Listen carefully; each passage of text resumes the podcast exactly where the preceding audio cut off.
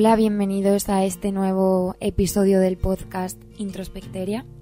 Hoy me gustaría hablar de la importancia de saber gestionar ciertas emociones para evitar que éstas se vuelvan patológicas y de la relación que tiene el que no sepamos muchas veces cómo pasar por, por estas emociones y que esto acabe derivando en depresión, en ansiedad, en, fin.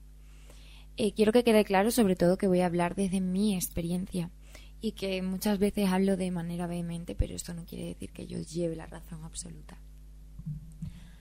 El dolor de las cosas amansa una enseñanza de la que nacerá luz, fruto de la experiencia, porque a veces, aunque las experiencias sean dolorosas, al final nos aportan cosas que al principio no podríamos incluso imaginar, ¿no?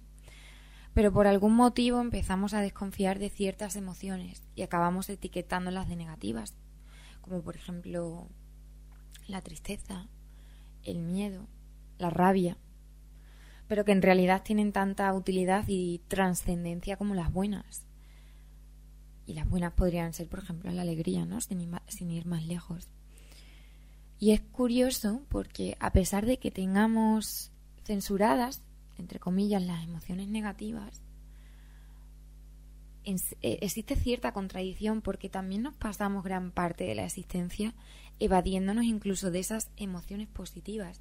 Y creo que esto se relaciona bastante con lo que mencionaba en el podcast anterior, de que cuando efectivamente acabas negando ciertas emociones, mm, volver a sentir, aunque sean emociones buenas, entre comillas, duele igual.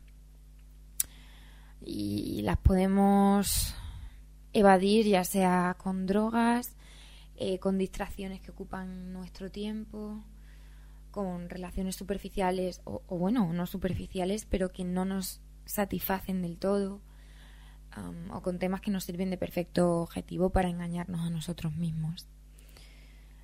El tema es que creo que finalmente no, no pasamos de manera correcta por las, por las emociones.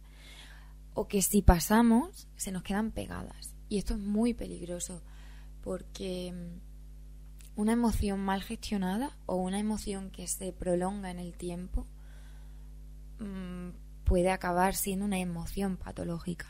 Es decir, por ejemplo, la emoción patológica de la tristeza acabaría, siendo la depresión o la emoción patológica de la rabia acabaría siendo la ira. Y nadie quiere acabar en eso. Así que vamos a empezar planteando cuáles serían ciertas emociones básicas y las vamos a imaginar eh, como en una gráfica partida por cuatro.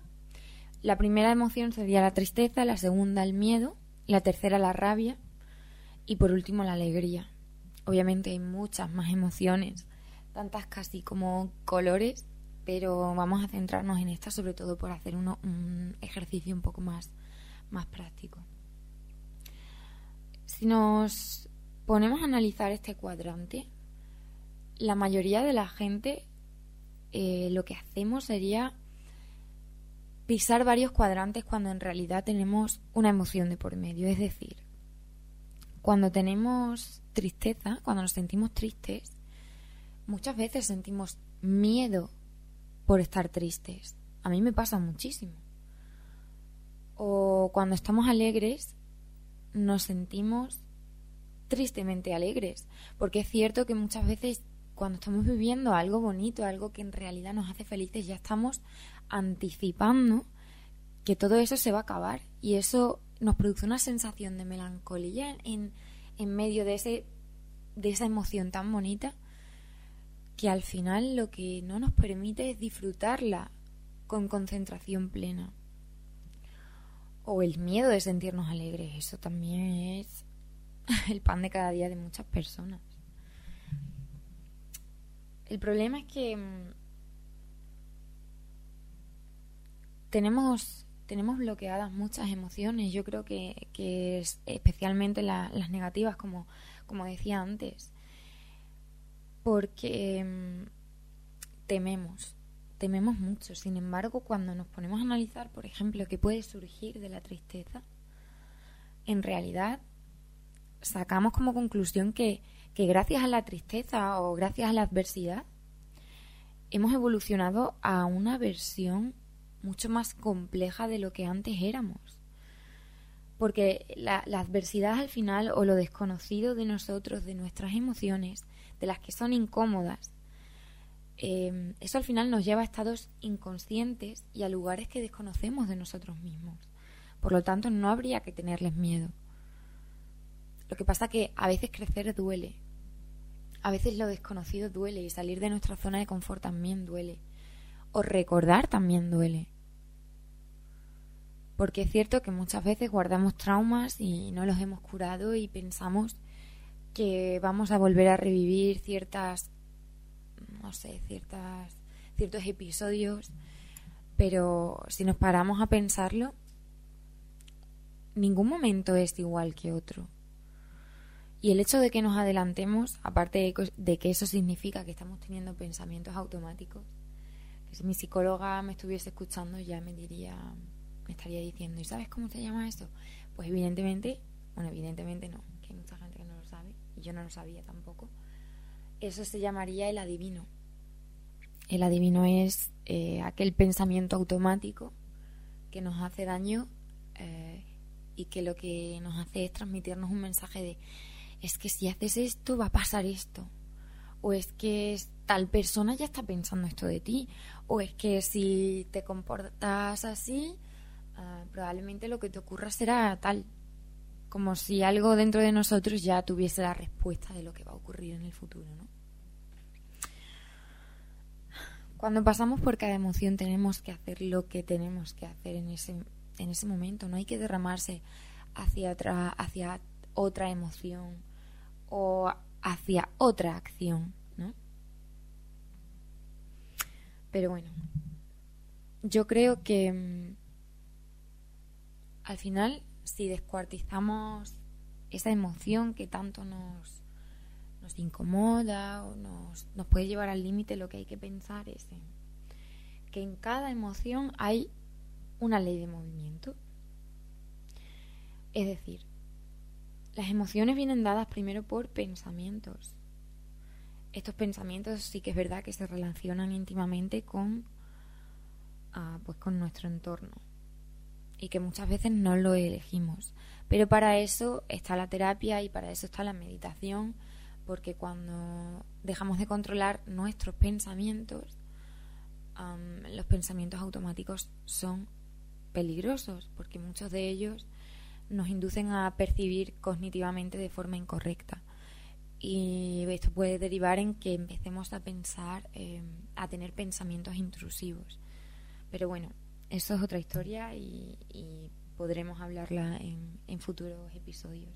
El caso es que de estos pensamientos aparecen sensaciones y de estas sensaciones nacen emociones. Y en función de estas emociones actuamos de una forma o de otra sí que es verdad que nosotros podemos trabajar desde la acción para cambiar esa emoción, pero yo no creo que sea el orden más sano, ¿no? O sea, sí que es verdad que muchas veces nos va a venir bien, porque si nosotros nos estamos sintiendo tristes y queremos romper con esa emoción, probablemente te sea más útil, más útil no quedarte en la cama y salir a dar un paseo para despejarte, ¿no? Porque probablemente cuando cambias de entorno, tu pensamiento cambie, ya volvemos al principio de la ley de movimiento, y por lo tanto tu sensación sea diferente. Y ahí es cuando la emoción puede cambiar. Pero el caso es que vivimos en nuestra mente y, es muy importante entender cómo funciona y sobre todo es muy importante cuidarla. Yo tengo un tatuaje que me, me hice aproximadamente, no sé, hace un año o dos años que es el tatuaje del contorno de mi cabeza y dentro tengo la frase de... Eh, bueno, la tengo en inglés, pero lo que quiere decir es hazlo un buen lugar, hazla un buen lugar para, para vivir, para estar, refiriéndome a, a mi mente. Porque fue un momento en el que algo dentro de mí hizo clic y dejé de, de perpetuar al final, porque iba a decir de querer, pero no creo que encontrarse mal sea algo que nadie quiera. Ah, entonces, eso, dejé de permitir que ciertos pensamientos me abrumasen, que además, cuando tú vas a terapia, eh, por lo menos yo con, mi terapeuta, eh, trabajamos mucho sobre la, la terapia cognitiva conductual. Entonces, uno de los días ella se me presentó con una hoja en la que ponía pensamientos automáticos y todos tenían nombre. Y yo caía sobre todo en la maximización, creo que se llamaba, y en el adivino. Y bueno, el, adivino yo ya lo he explicado antes. Luego la maximización era como creer que de pequeños errores que yo puedo cometer o podía cometer, em, como que iban a tener una consecuencia demasiado negativa. o sea, hacía, creaba en, mi conciencia em, situaciones que se salían de, de la magnitud de lo que en realidad estaba ocurriendo. Así que bueno, eso también he de decir que, que es necesario un ejercicio de conciencia muy... O sea, de saber lo que estás pensando, analizarlo, escribirlo, porque solo así puedes entrenar a tu mente. Pero bueno. El caso es que mm, al final todos recurrimos a estas emociones básicas porque, porque estas emociones son adaptativas.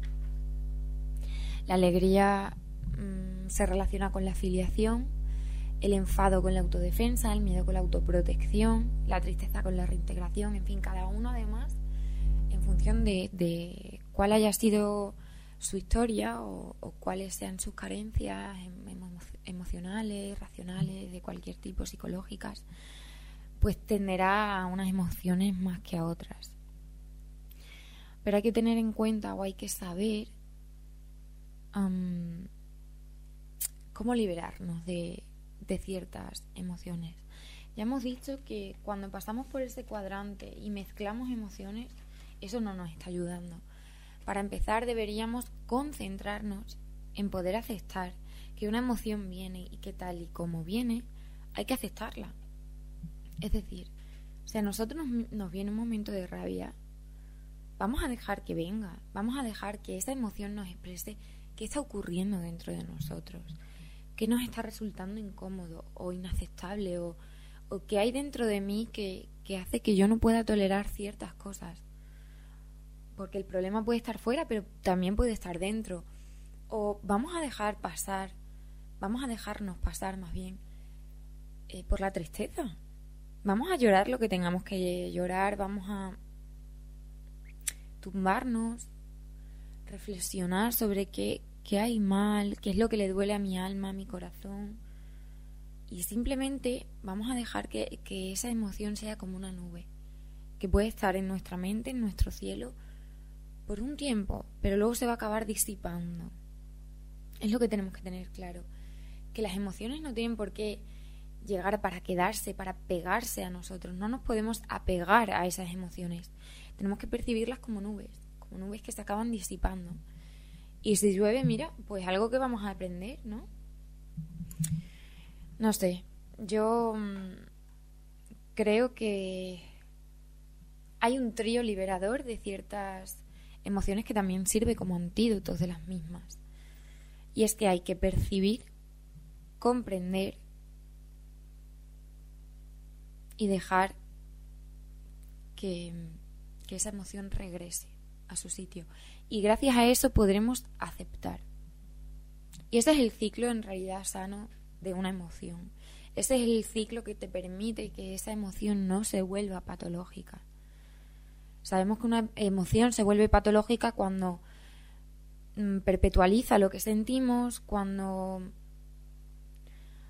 mm, permanece al aparecer otra emoción, cuando domina nuestra vida o cuando monopoliza lo que sentimos. Así que mi consejo es, venga, va a llegar una emoción, pero vamos a intentar bajar esa intensidad. Vamos a intentar bajar la intensidad más que nada para poder percibirla de una manera más ah, desde la distancia, por decirlo así. Y mm, para eso es muy importante reconectar contigo y con tu respiración, porque eso nos ayuda a tomar perspectiva. Entonces, vamos a sentir la emoción, ¿vale? Vamos a conectar con esa emoción. ¿Qué siento? Siento tristeza. Voy a conectar con mi tristeza y voy a sentirme triste, tristísima. Lo que haga falta. Y si tengo que llorar, voy a llorar. Y si tengo que estar en mi casa y, y no me apetece salir, pues no voy a salir. Y una vez que conecte con esa emoción, voy a empezar a aceptar que me siento triste y que eso es tan lícito como sentirse alegre. Y cuando lo haya aceptado y cuando esté cómoda con ese estado, no cómoda, no, no me malinterpretéis, no quiero decir cómoda con me, me revuelco sobre mi mierda y empiezo a caer en ese, en ese papel de víctima que, que también me o tan fácil me hace el discurso, ¿no? No, no, no se trata de eso. Es estar cómoda en, en darte a ti misma permisos o a ti mismo permisos que antes no te dabas. ¿Vale? Incluso esto también, eh, lo vuelvo a decir, se relaciona con la alegría. Date el permiso de, de estar alegre, de no pensar en que se puede acabar. Si es que la felicidad puede durar un segundo. Pero eso es lo que no lo que hace que al final la vida merezca la pena, ¿no? Bueno, el caso. Después de aceptar esta emoción, tenemos que soltarla. Y tras soltarla, seguir y avanzar. Es muy importante que no caigamos sobre ese papel de víctima, como decía antes, porque ese papel nos lleva a hablarnos con un discurso que no nos favorece en absoluto. Mm, para empezar, no podemos pensar ni que mm, el entorno o los demás tienen, tienen la culpa de lo que sentimos, pero tampoco podemos caer en ser jueces de nosotros mismos. Es decir, no te sientas culpable por ciertas cosas o por ciertas emociones o por ciertos pensamientos. Yo, llevo una lucha con eso bastante, bastante larga. No hay que sentirse mmm, culpable, no hay que asumir la culpa, hay que asumir simplemente responsabilidad sobre la parte que nos toca. Y la responsabilidad es algo muy diferente de la culpa, aunque alguien pueda estar pensando ahora, ¿vale? ¿Qué diferencia hay entre la culpa y la, responsabilidad? Pues que la culpa te hace ser verdugo y la responsabilidad simplemente te, te da la opción de poder hacer lo que se pueda hacer, es decir, controlar lo que se pueda controlar, pedir perdón cuando puedas pedir perdón, echarte un paso atrás si crees que la, lo has cagado en algún momento, tratar de perdonarte a ti mismo. Eso es tomar la responsabilidad sobre algo, pero la culpa no, la culpa no sirve para nada más que para castigarse y para castigar. Así que es muy importante eso, no conectar con, con, ese papel de víctima que tanto daño nos hace. Y simplemente dejar que, que las cosas lleguen, acogerlas y poco más. Yo algo que aconsejo muchísimo para este proceso es aprender a meditar. Empezar con meditaciones guiadas, que serían lo más sencillo, y luego adaptarlas a lo que cada uno necesite.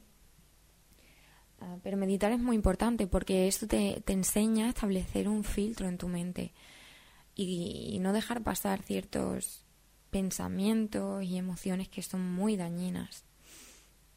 luego también otro ejercicio que a mí me ayudó muchísimo durante el tiempo en el que estuve en terapia fue un ejercicio eh, de, terapia cognitiva conductual mm, que me enseñó mi psicóloga y que se basaba en analizar eh, situación, eh, emoción, pensamiento y acción.